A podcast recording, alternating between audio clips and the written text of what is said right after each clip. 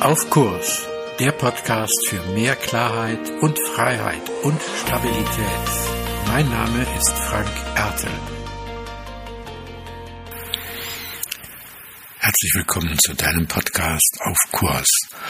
Heute mit einem Thema, um auf Kurs zu bleiben, das ähm, in der letzten Zeit wirklich in Mode gekommen ist, nämlich das Thema Meditation.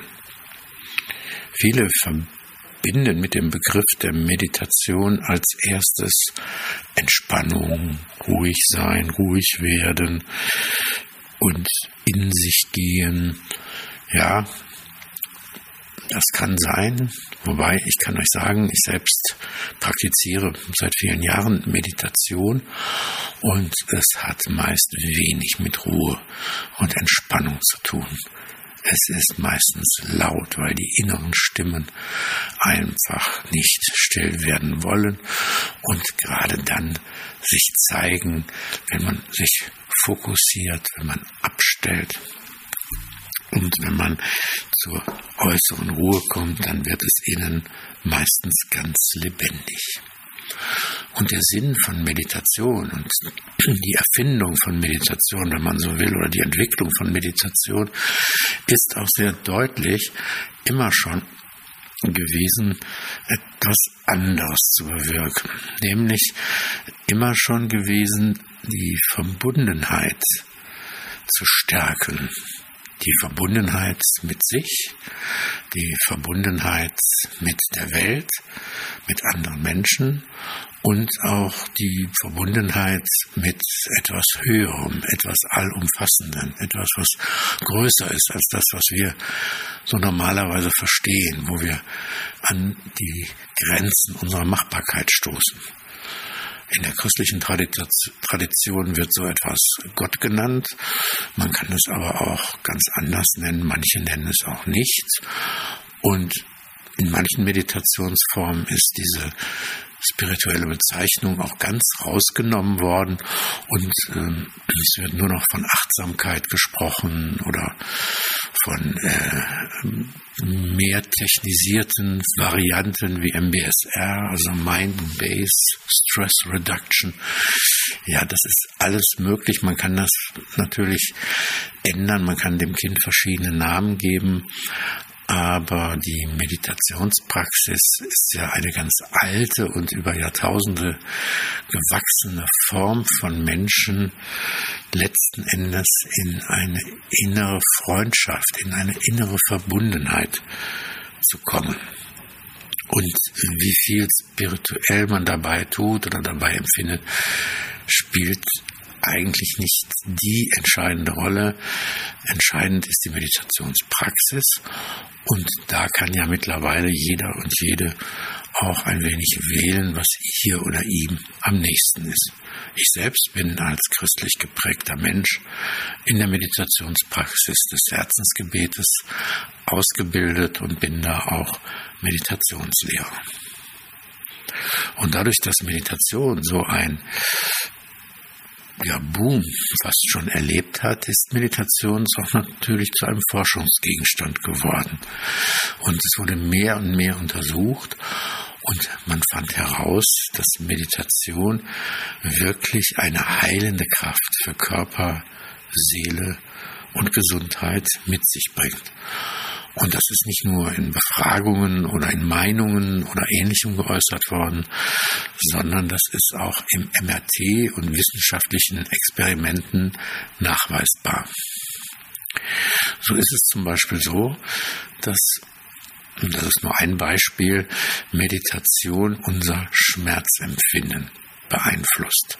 In unserem Gehirn gibt es zwei unterschiedliche Areale, die für unser Schmerzempfinden verantwortlich sind. Du hast auch vielleicht schon mal gehört, Schmerz hat immer auch einen subjektiven Anteil. Das eine Areal ist tatsächlich für die körperliche Wahrnehmung von Schmerz verantwortlich und das andere, also die körperliche Empfindung und das andere Areal ist zuständig für das Gefühl, was daraus entsteht.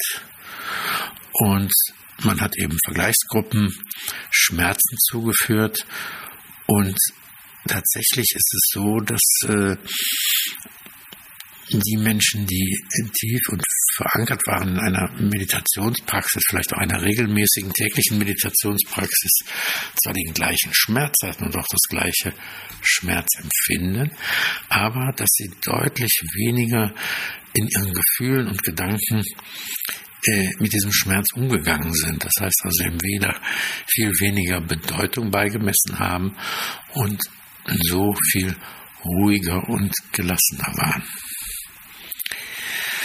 Ein zweites Experiment, das fand ich auch noch besonders interessant, ist, dass man Menschen vor eine Gruppe, sag mal eine Art Jury gesetzt hat, eine Kommission. Und diese Kommission hatte nur eine Aufgabe, nämlich desinteressiert zu sein. Und dann hat man eben Menschen, die Meditation machen, üben, ich glaube es war Zen-Meditation an der Stelle, ähm, hat man sie äh, denen gegenübergesetzt und eben Menschen, die gar keine Meditation machen. Und man hat festgestellt, dass die Menschen, die gar keine Meditation machen, äh, dort sehr viel heftiger und deutlicher und emotionaler und äh, reagiert haben. Und das Spannende äh, war, dass die Menschen, die meditiert haben, viel weniger äh, Stresshormone, also Cortisol, entwickelt haben. Und als ich das so gelesen habe, dachte ich, ja, das ist doch wie eine Online-Konferenz, wie eine Webkonferenz mit Video. Wie häufig habe ich da den Eindruck, dass Menschen äh, da sitzen, die eigentlich desinteressiert sind. Ich weiß gar nicht, ob die desinteressiert sind. Manchmal ist es auch so, dass man einfach Bilder hat, ja, also dann hat man Standbilder, weil aus technischen Gründen das eben äh, eingefroren ist, das Bild. Und man hat so den Eindruck, das ist so desinteressiert.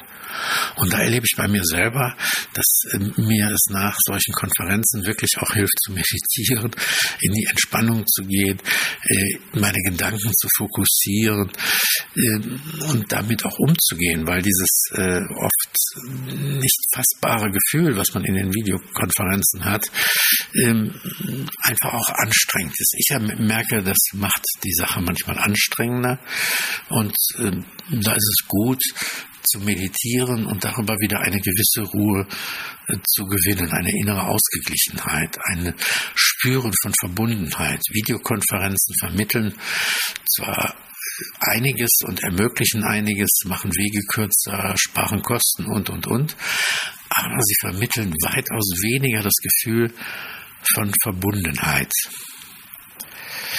Und das finde ich eigentlich äh, ganz interessant, diese Selbsterfahrung, diese Eigenerfahrung, die ich da gemacht habe.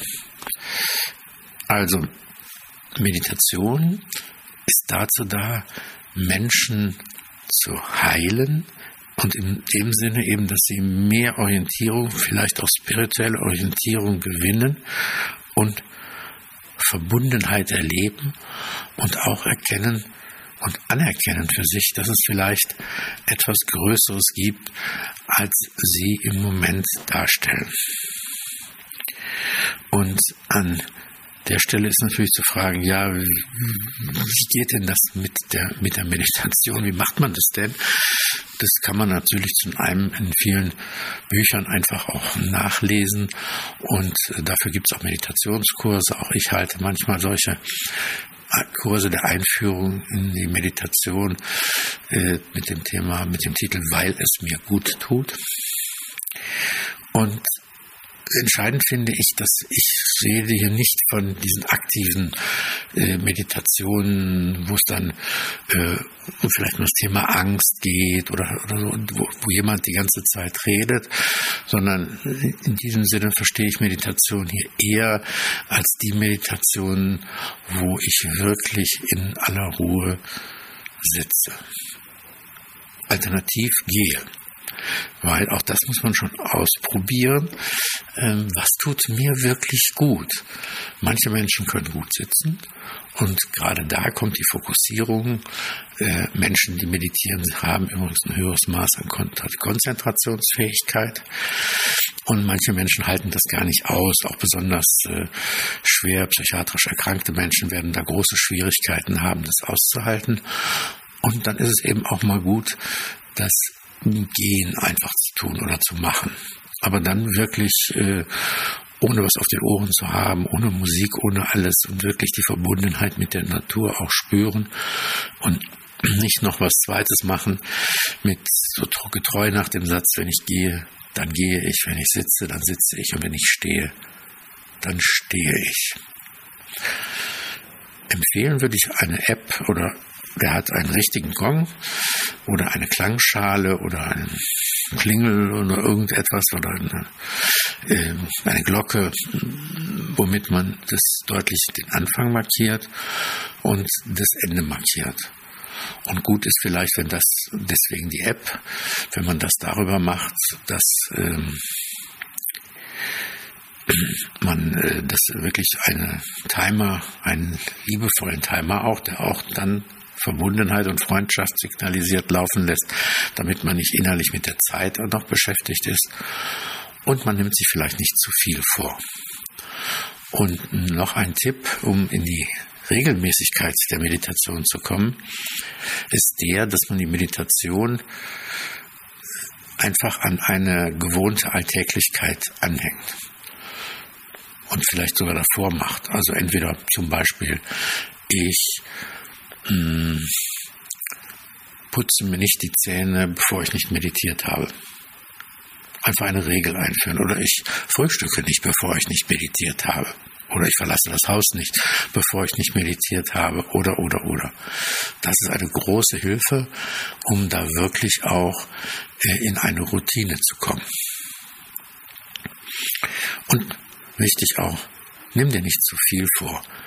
Ne? Also man kann natürlich 20, 30 Minuten auch meditieren, auch sitzen, aber 10 Minuten gut sitzen hat dann vielleicht einen höheren Wert und bringt dich in der Verbundenheit und der Freundschaft mit dieser Welt deutlich näher als ein übertriebenes Maß, was dich dann auch wirklich anstrengt und was dich beansprucht.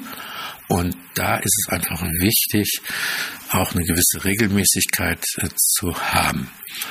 Und dann hilft die Meditation tatsächlich auch auf Kurs zu bleiben.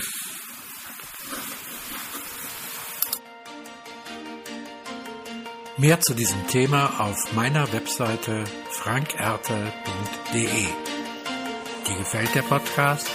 Abonniere und bewerte ihn gerne und bleib auf Kurs.